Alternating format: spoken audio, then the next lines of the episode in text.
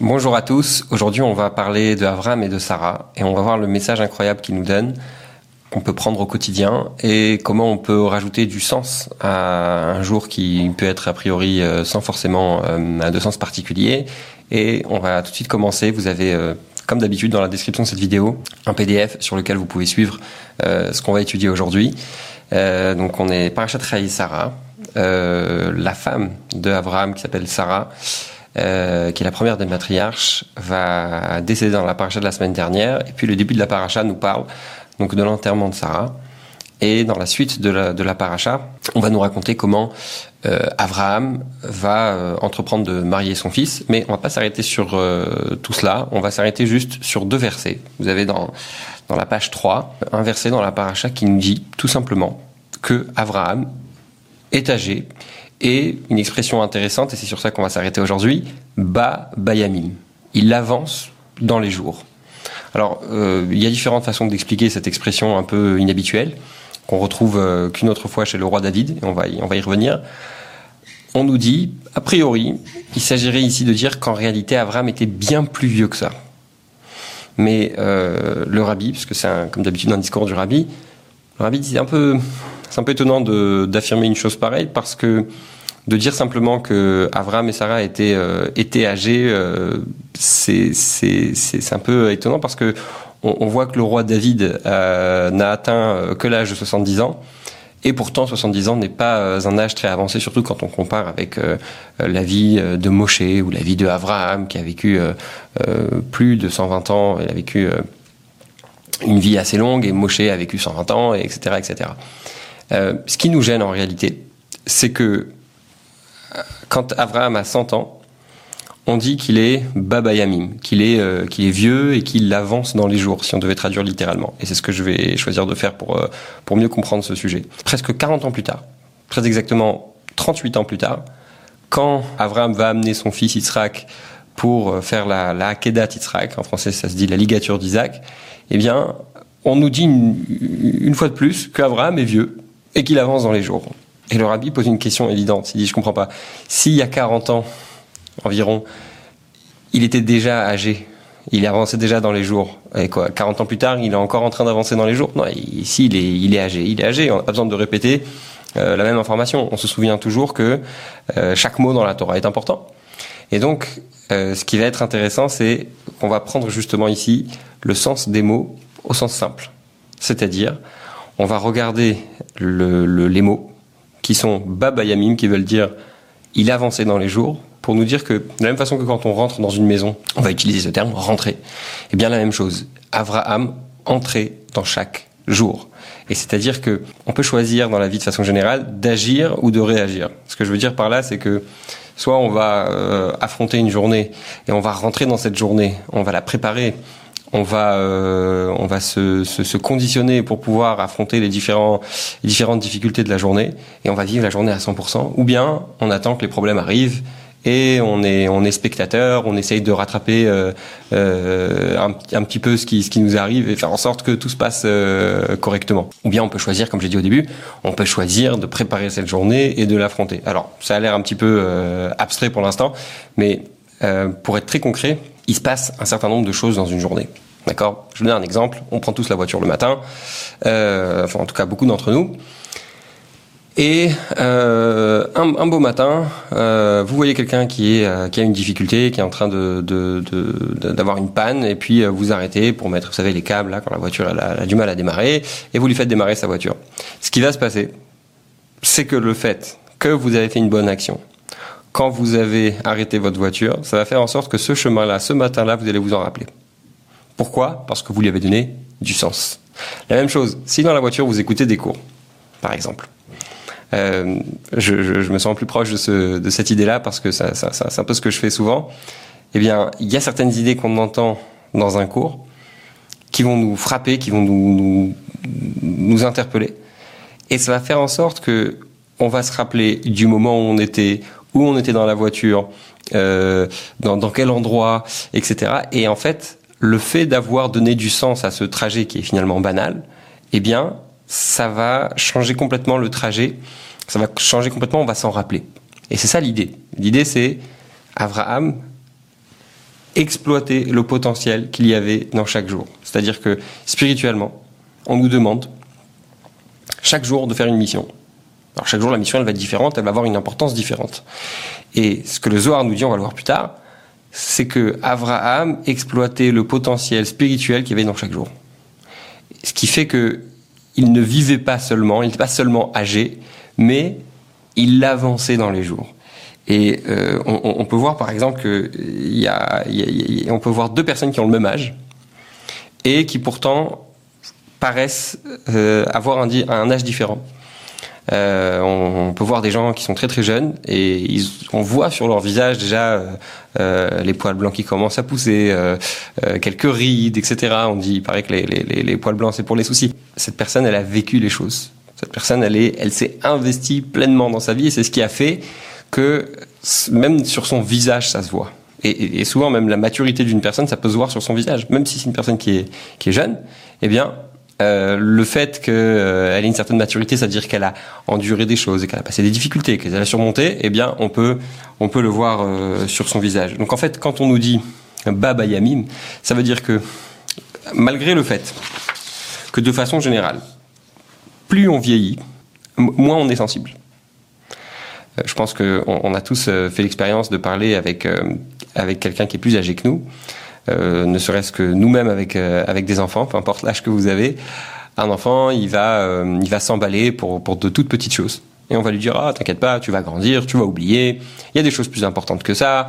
Euh, tu verras, c'est pas si difficile que ça. Hein, les premiers bobos, les premières difficultés de la vie, on dit aux enfants oh t'as pas à t'inquiéter pour telle et telle chose. Maintenant, le problème, c'est que à n'importe quel âge, il y a des choses qui sont importantes. Et il y a des choses auxquelles on ne peut pas rester insensible. Et en fait, ce qu'on nous dit à propos d'Abraham, c'est que malgré son âge avancé, malgré qu'il était vieux, eh bien, il, était quand même bas bayamim, c'est-à-dire il, avançait dans les jours. Ça veut dire qu'il était toujours euh, euh, sensible à ce qui se passait autour de lui. Euh, c'est l'idée générale. Je pense que c'est une histoire qui est très connue, mais elle est connue parce que, en général, quand les histoires elles sont connues, c'est qu'elles ont un message très fort.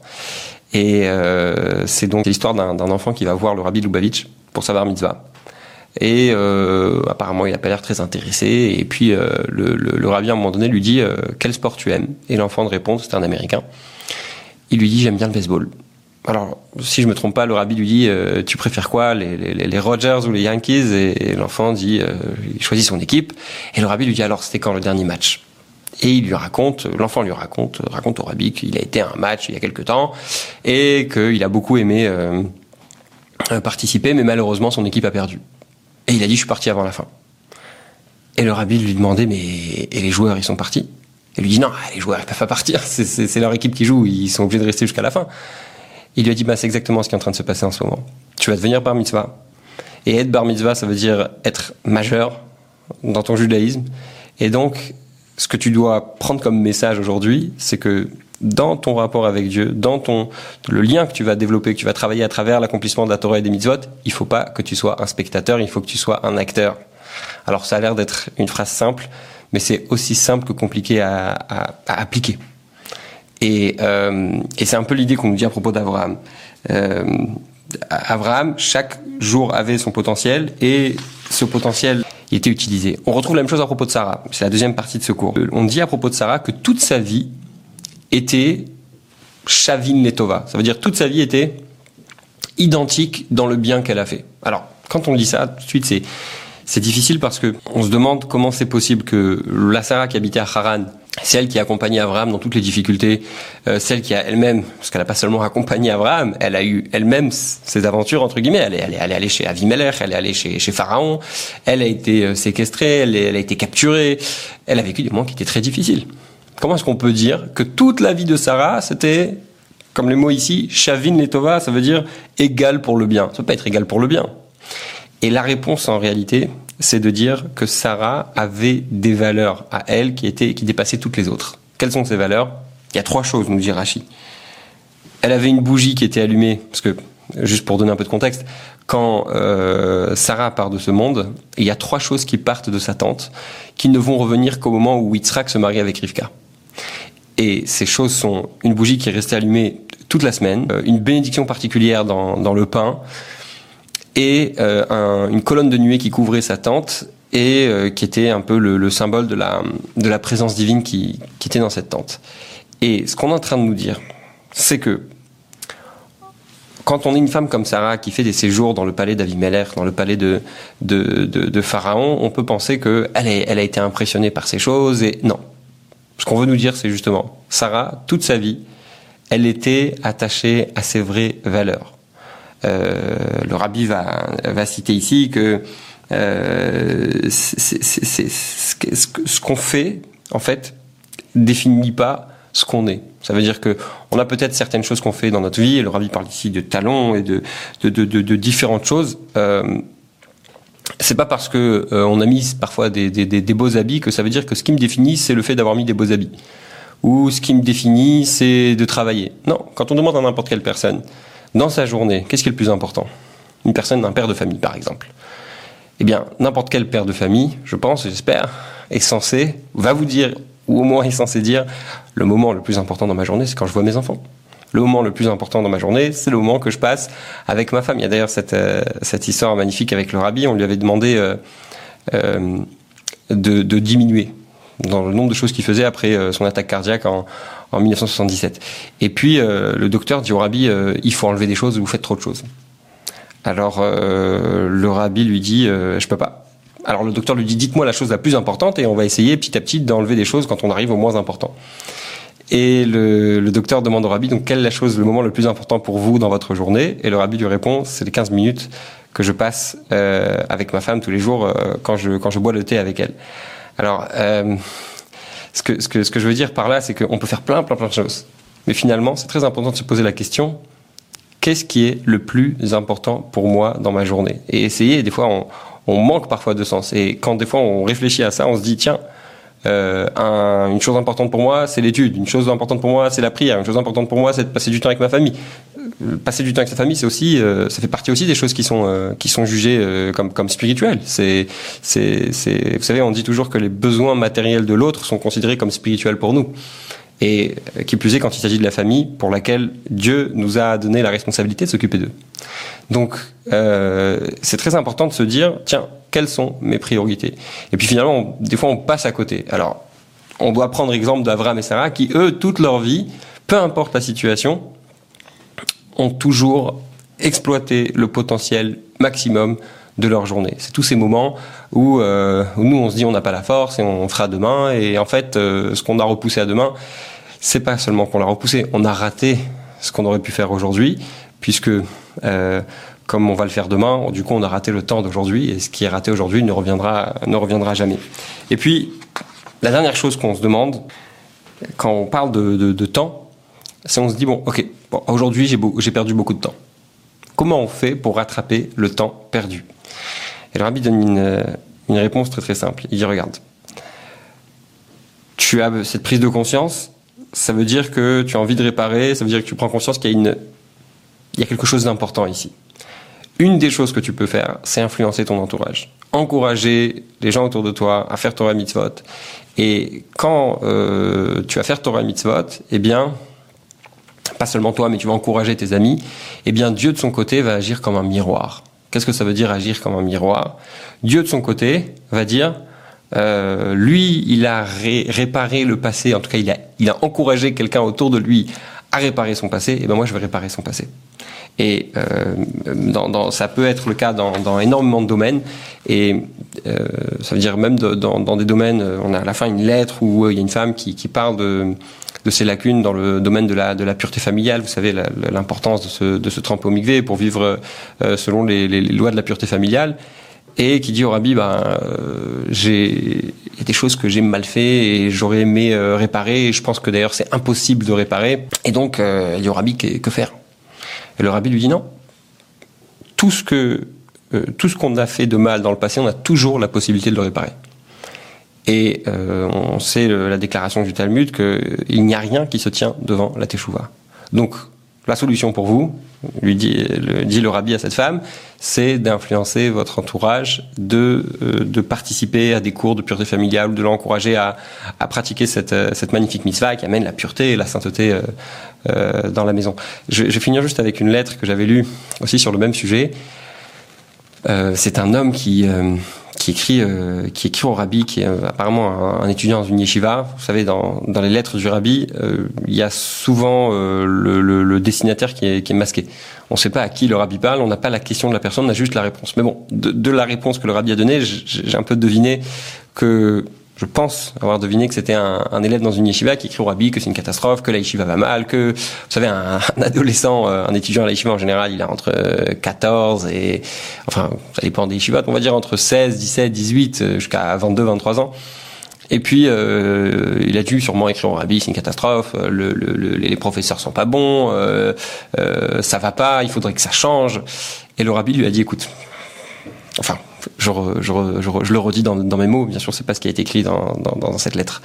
Il lui dit, écoute, chaque jour qui t'a été donné contient une mission particulière. Quand tu passes du temps à parler de ce que les autres doivent faire, tu prends du temps sur ce qui, qui t'avait été attribué pour faire ta mission. Donc en fait, tu es en train de perdre du temps sur une chose sur laquelle tu n'as aucun pouvoir. Par contre, euh, la yeshiva dans laquelle tu te trouves, en l'occurrence c'était une yeshiva Tomchet Mimim, les fondateurs de cette yeshiva, à savoir le cinquième Rabbi Lubavitch, le Rabbi Shalomber, ont destiné les, les, les, étudiants à devenir des lumières pour éclairer autour d'eux. Et c'est sur ça que tu dois te poser la question, qu'est-ce que tu as fait? En fait, bon, c'est toujours la même chose. On a souvent tendance, euh, dès qu'on entend un message, on se dit ah tiens c'est important, il faut que, il faut que tel et tel ami soit au courant, il faut qu'il commence à changer son comportement parce que s'il connaissait cette idée, il changerait complètement son comportement. Bon, c'est très bien. Mais qu'est-ce qui se passe avec nous-mêmes? Quand est-ce qu'on va changer notre propre comportement? Quand est-ce qu'on va arrêter de chercher le coupable euh, ou la personne concernée par euh, cet enseignement? Et qu'on va commencer à se poser la question qu'est-ce qui se passe avec nous-mêmes? Comment on va faire pour améliorer notre comportement?